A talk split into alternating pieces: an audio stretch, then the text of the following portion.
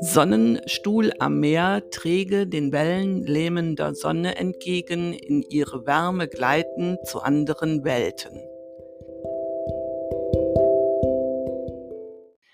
Das war mein Gedicht Sonnenstuhl.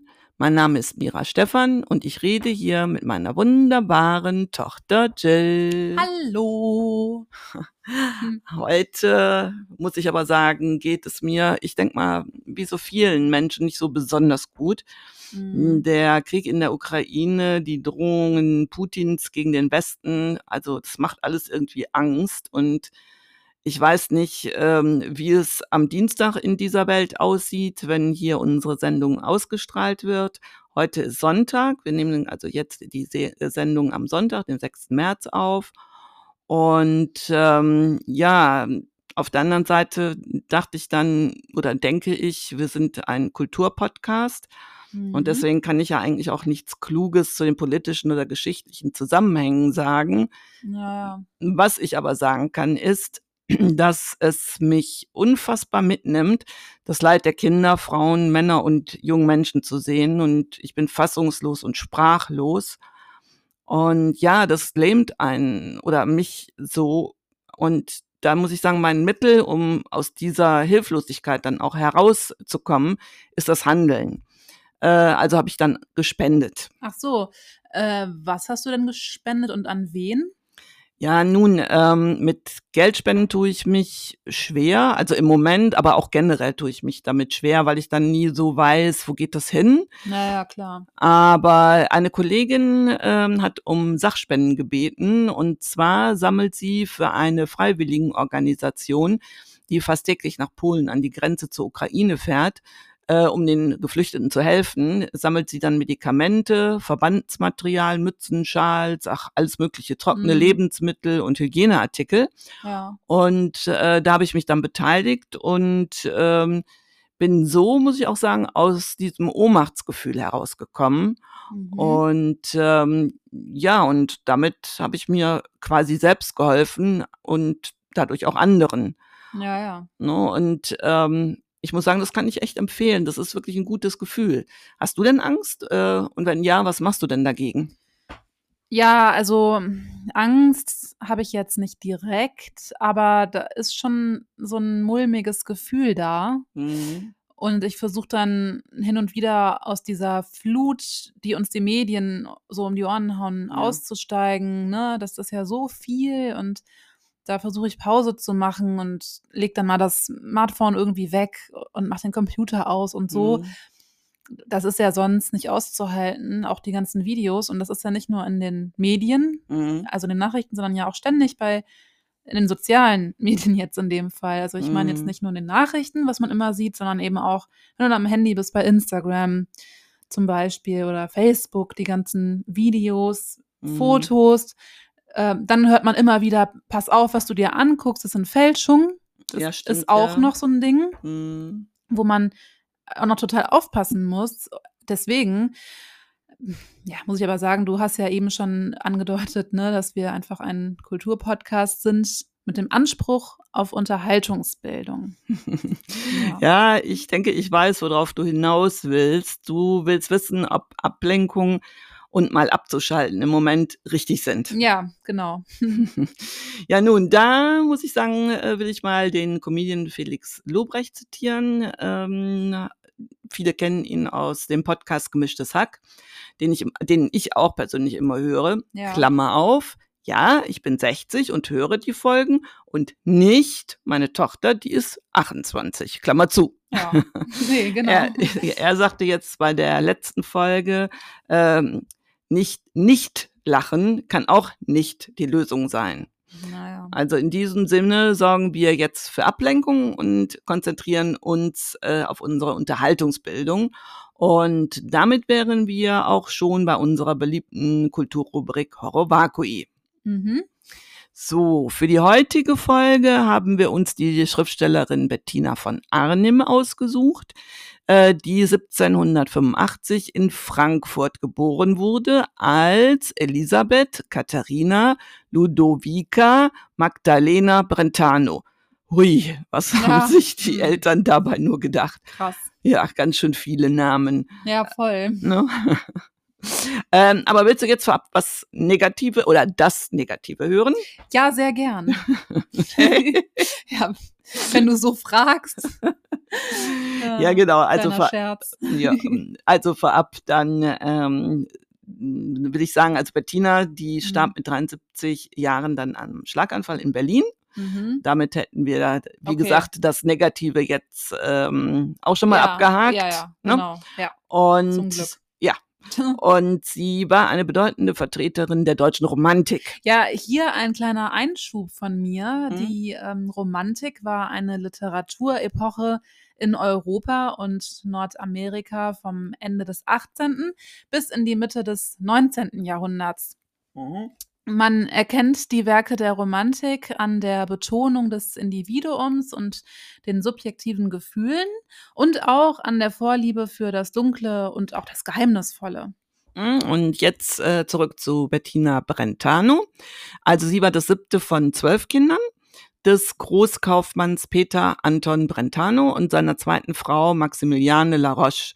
Die Familie stammte aus Italien und war von altem Adel und ordentlich reich. Ah. Ja, sie besaßen eine Ex- und Importfirma und Bettina fiel daraus ein beträchtliches Erbe zu. Ja, cool. Ja, ist schon nett, reiche Erbin zu sein. Ne? Ja. Jo. Schon. So, und äh, 1793 starb Bettinas Mutter und sie wurde, also Bettina wurde bis zu ihrem elften Lebensjahr in einem Kloster erzogen. Und nach dem Tod des Vaters lebte sie ab 1797 bei ihrer Großmutter Sophie Laroche in Offenbach am Main und später dann in Frankfurt am Main. Und ihre Schwester, die Kunigunde Brentano, mein Gott, die hatten ja heiße Namen, fällt mir im naja, Vornamen. Naja. Also Kunigunde hm. Brentano war mit dem rechtsgelehrten Friedrich Karl von Zabini verheiratet und lebte in Marburg. Und dort äh, wohnte Bettina dann auch einige Zeit. Mhm. Und aufgrund ihrer Erziehung und Herkunft stand sie schon früh in freundschaftlichem Kontakt mit berühmten Persönlichkeiten ihrer Zeit. Unter anderem, das wird dem einen oder anderen was sagen, mit, mit der Dichterin Caroline von Günderrode, Goethes Mutter Katharina äh, Elisabeth Goethe und später auch mit Goethe selbst. Ah ja. Auf ihrer Reise nach Berlin zu ihrer Schwester äh, lernte sie 1810 in Wien Ludwig van Beethoven kennen. Also schon ganz ordentlich, ne, wenn die da alles kennengelernt hat und ja. kannte. Und ja, folgt man oder wenn man so ihre Briefe und Erinnerungen kennt und da mal nachliest, äh, begegnet, kann man nachlesen. Dann mhm. begegnete sie Beethoven nur dreimal, ehe sie die Stadt wieder verließ. Ah ja, okay. Und 1811 heiratete Bettina dann Brentano, äh, Quatsch, Bettina Brentano Achim von Arnim. Ja, ja. Ne, und den kannte sie bereits ähm, aus Frankfurt als Freund und literarischen Arbeitskollegen ihres Bruders Clemens Brentano. Und so haben die beiden sich dann auch kennengelernt. Mhm. Ja. So. Die beiden waren dann 20 Jahre verheiratet und ähm, interessant ist auch, dass das Paar mh, hm, allerdings überwiegend getrennt lebte. Also Bettina oh. lebte, ja, Bettina lebte in Berlin und äh, Achim bewirtschaftete sein Gut in Wiepersdorf. Krass, also voll die Fernbeziehung. Im Prinzip schon, aber sie schafften es trotzdem, immerhin sieben Kinder zu bekommen. Ah ja, ja gut. Dann. Ja, und während ihrer Ehe mit Achim von Arnim, äh, der ja auch selbst Schriftsteller war, mhm. Ähm, wirkte Bettina in erster Linie als Herausgeberin seiner Werke. Und erst nach seinem Tod, und das war im, äh, im Jahre 1831, wird sie auch selbst in der Öffentlichkeit literarisch tätig. Also, wenn ich jetzt richtig gerechnet habe, das habe ich nämlich gerade schnell und heimlich gemacht. Klar. ja, bin ich sehr gut drin. Mhm. Ähm, da war sie zu dem Zeitpunkt dann, glaube ich, 46 Jahre alt, ne? Ja, das hast du richtig gerechnet. Ja, ja. Ne? Ähm, und äh, ja, also genau, 46. Ja. Äh, zur damaligen Zeit war das allerdings schon etwas älter. Schon, ne? ne? Äh, heute ja nicht, nee, aber klar. naja, gut. Aber die neue Autonomie, äh, die dieser Witwenstand äh, ihr brachte, ermöglichte dann, äh, sich verstärkt in die Öffentlichkeit mit ihren Werken zu präsentieren. Mhm. Und durch die Veröffentlichung des Briefwechsels mit Goethe erlangte sie rasch Berühmtheit, äh, die sie dann auch politisch einsetzte. Und überhaupt begann sie nach dem Tod ihres Mannes politisch, aber auch sozial sich zu engagieren. Und während der Cholera-Epidemie in Berlin engagierte sie sich für soziale Hilfsmaßnahmen in den Armenvierteln und pflegte Erkrankte. Ah ja, Äh, okay. Das ist auch schon mutig, Mhm, ne? Total, ja, ja. Und äh, politisch nutzte sie ihre Kontakte zum preußischen König Friedrich Wilhelm IV., um sich für die Gebrüder Grimm einzusetzen. Das finde ich auch interessant. Äh, mir war das gar nicht so klar. Ich erzähle jetzt mal weiter erst. Ja. Die nämlich von der Universität Göttingen entlassen wurden, weil sie neben fünf weiteren Professoren an einem Protestbrief gegen König Ernst August I. von Hannover mitgewirkt hatten. Oh. Und und so die Ja. Gebrüder Grimm kennt man ja von den Märchen. Und Ja. äh, das fand ich jetzt ganz interessant in Vorbereitung dieses Podcasts, äh, das nochmal nachzulesen, dass die ja auch Professoren waren. Ja, genau, das wusste ich jetzt auch so gar nicht. Also war mir nicht be bekannt, bewusst. Ja, aber- man kennt die Märchen und dann nimmt man das so hin. Ne? Ja, ich habe Ja. mich da jetzt nicht so dahingehend informiert. Äh, da, ja, dass, dass die Professoren waren oder als solche tätig waren. Das ist echt an mir vorbeigegangen irgendwie. Ja, siehst du mal. Ja. Ja, jetzt aber zurück zu diesem Prot äh, Protestbrief äh, gegen diesen König von Hannover. Äh, dazu muss man sagen, Hannover gehörte zur Gruppe der vergleichsweise liberal-konstitutionellen Staaten des Deutschen Bundes. Und aber das liberale Grundgesetz, was die hatten, erklärte Ernst August kurz nach seinem äh, Regierungsantritt für ungültig. Mhm. Und die Leute protestierten natürlich dagegen, also voran eben diese sieben Professoren. Ja. Und mit der Fürsprache erreichte Bettina dann, dass die Brüder 1840 nach Berlin beordert wurden und dort wieder Fuß fassen konnten. Ja, Krass, ja. ja also Das war ja schon mal erfolgreich so ja, gesehen. Ne? ja, hatte die wirklich dann gute, gute Verbindung, gutes Netzwerk. Und Mhm. im selben Jahr, also 1840, veröffentlichte sie ihren Briefwechsel mit äh, Caroline von Günderrode und verarbeitete so deren Freitod. Die hat sich leider selbst umgebracht. Das Ah. war ja in der Romantik Ja, leider bei den jungen Leuten Ja. häufiger so der Fall. ja, ja, das kennt man ja leider auch. Ja, das Ja. ist ähm, äh, Goethes Werther, ne? Ja, ja, Äh, die Leiden des jungen Wert habe ich auch gerade direkt dran Genau, gedacht. da haben sich danach ja auch viele damals Ja, genau. Die haben das, umgebracht. ja, ne? stimmt, hatten wir mal darüber gesprochen auch, als ich das Genau. mal im Deutschunterricht hatte, Ja, siehst du? dass, dass die dann alle das nach, sozusagen nachgemacht haben, ja. Genau, genau. Und das war ja alles zu der Zeit. So, und dann jetzt äh, zu Mhm. Bettina von Arnim, also 1843 erschien ihr Werk.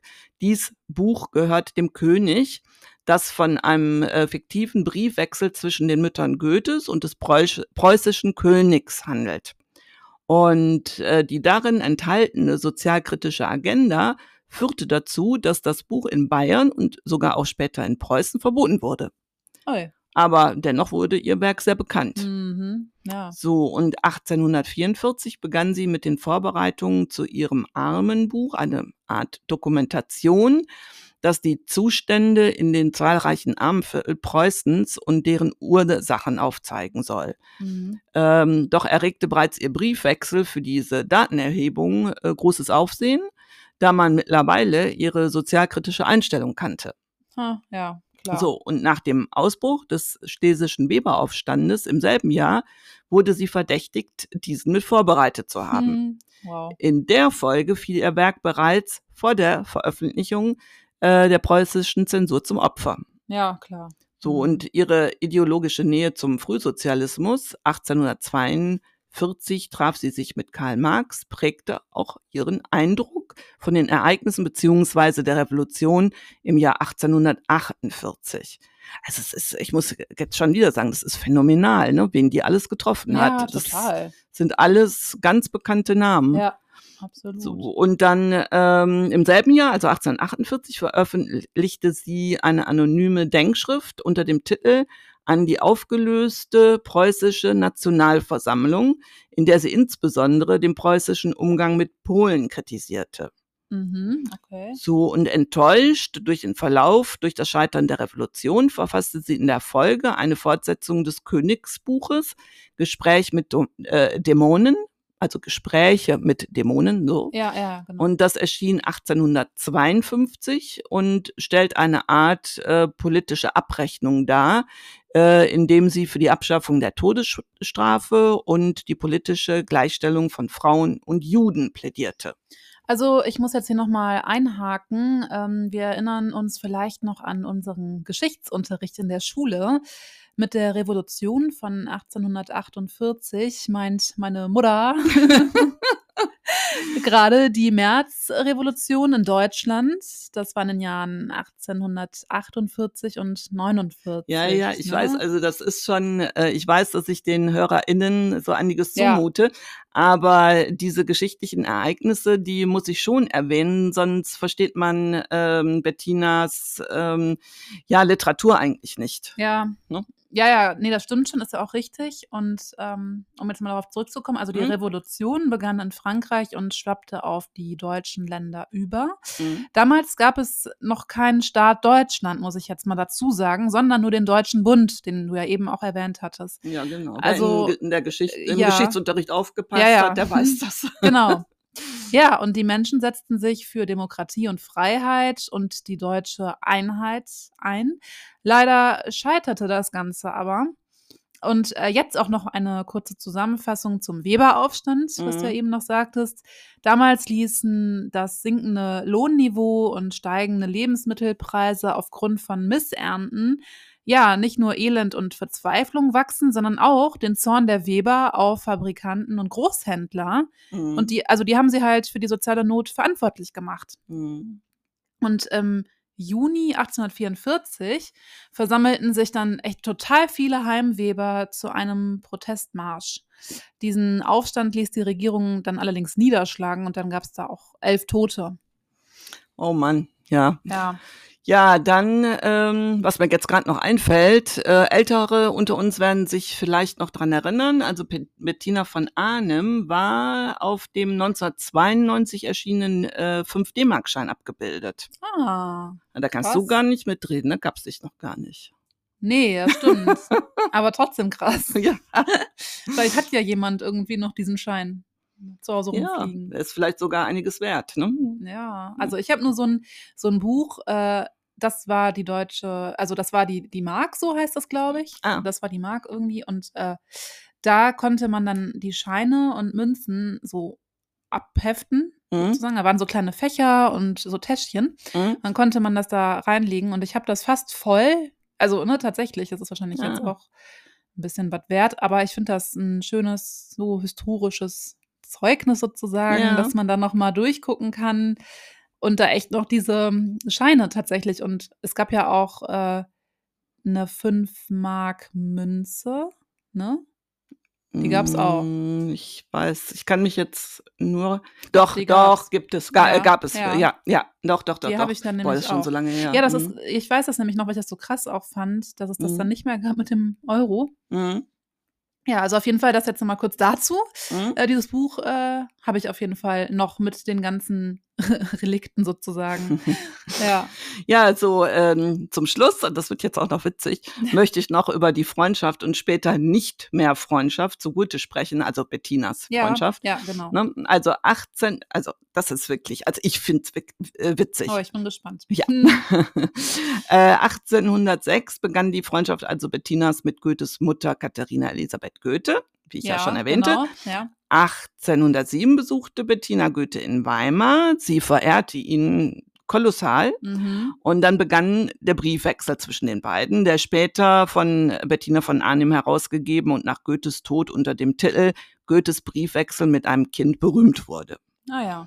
So 1811, also im Jahr ihrer Heirat, also Bettinas Heirat, ja. Kam es nach einer öffentlichen Auseinandersetzung zwischen ihr und Goethes Ehefrau Christiane zum Bruch mit Goethe. Was war passiert? Okay. In einer Gemäldeausstellung des Goethe-Vertrauten und Malers Johann Heinrich Meyer hatte sich Bettina von Arnim abfällig über seine Werke geäußert. Mhm. Christiane riss ihr daraufhin die Brille von der Nase okay. und Bettina nannte Christiane eine wahnsinnige Blutwurst. oh. Ja, ne? das ist ja schon mal ordentlich. Ja, und Bettina, äh, Quatsch, nicht Bettina, sondern Goethe verb äh, verbot Bettina äh, und ihrem Mann daraufhin sein Haus. schon krass. Ja. Und als er das Ehepaar ein Jahr später in Bad Treplitz, ähm, Teplitz ja, traf, Teplitz, ja, ja. Äh, nahm er von ihnen keine Notiz und schrieb seiner Frau, ich bin sehr froh, dass ich diese Tollhäusler los bin. Oh, okay. Dann wiederholte Briefe, in denen Bettina ihn verzweifelt um erneute Kontaktaufnahme bat, ließ er unbeantwortet. Oh, voll geghostet. Ja, so sagt hm. man das heute. ja, voll. So, und jetzt noch ein letztes zu Bettinas Büchern. Also sie gab ihren, äh, ihre Briefwechsel mit Johann Wolfgang von Goethe, Caroline von Günderode, Clemens Brentano, Philipp von Natusius und äh, Friedrich Wilhelm IV. Äh, in zum Teil sehr stark bearbeiteter Form heraus. Und diese Briefbücher hatte sie nach den Grundsätzen der romantischen Poetik geschrieben, mhm. wurde aber von den LeserInnen oft für authentische Dokumente gehalten. Oh. Und das führte zu Fälschungsvorschriften, äh, äh, Vorwürfen ja, gegen ja. sie. Mhm. Und insbesondere das Buch äh, Goethes Briefwechsel mit einem Kind ähm, wurde ein Verkaufserfolg und beeinflusste dann das Goethe-Bild der Folgezeit stark, besonders unter den Romantikern. Ja, ne, die hatte aber nichts mit dem echten Goethe zu tun. Klar. Ja, und äh, die Originalbriefe wurden übrigens im Jahre 1929 dann publiziert. Also das ist ja echt mal ein super interessantes Leben, was mhm. diese Frau hatte. Mhm. Hammer. Ähm, apropos Frauen, mhm. wer uns auf Instagram folgt, der wird es schon gesehen haben, aber nun auch nochmal an dieser Stelle. Shoutout an Anja, die uns das coole Memory-Spiel Starke Frauen geschenkt hat. Ähm, das besteht aus 36 berühmten Kunstwerken, von denen wir uns für unseren Podcast dann auch immer so mal inspirieren lassen. Ja, und wer sich dafür interessiert, also das Spiel gibt es bei der Verlagsgruppe Seemann Henschel. Mhm. Ähm, so, und da fällt mir noch was ein zu starke Frauen. Heute ist Weltfrauentag. Oh. Ach ja, der, der 8. März. Genau. Ja. Und das ist der Aufruf zur Gleichstellung der Geschlechter. Mhm. Äh, leider gibt es diesen Tag immer noch, muss man sagen. Und für die Zukunft wünsche ich mir, dass die Gleichberechtigung selbstverständlich ist. Mhm. Im privaten und im beruflichen. Ja, da kann ich mich nur anschließen. Ja, so, ihr Lieben da draußen, wir sind jetzt am Ende unserer heutigen Folge und das war Erbse und Schote für diese Woche. Wir hören uns nächsten Dienstag wieder. Ich freue mich drauf. Bis neulich und ihr wisst ja, bleibt erbsig. Glück auf. Tschüss. Tschüss.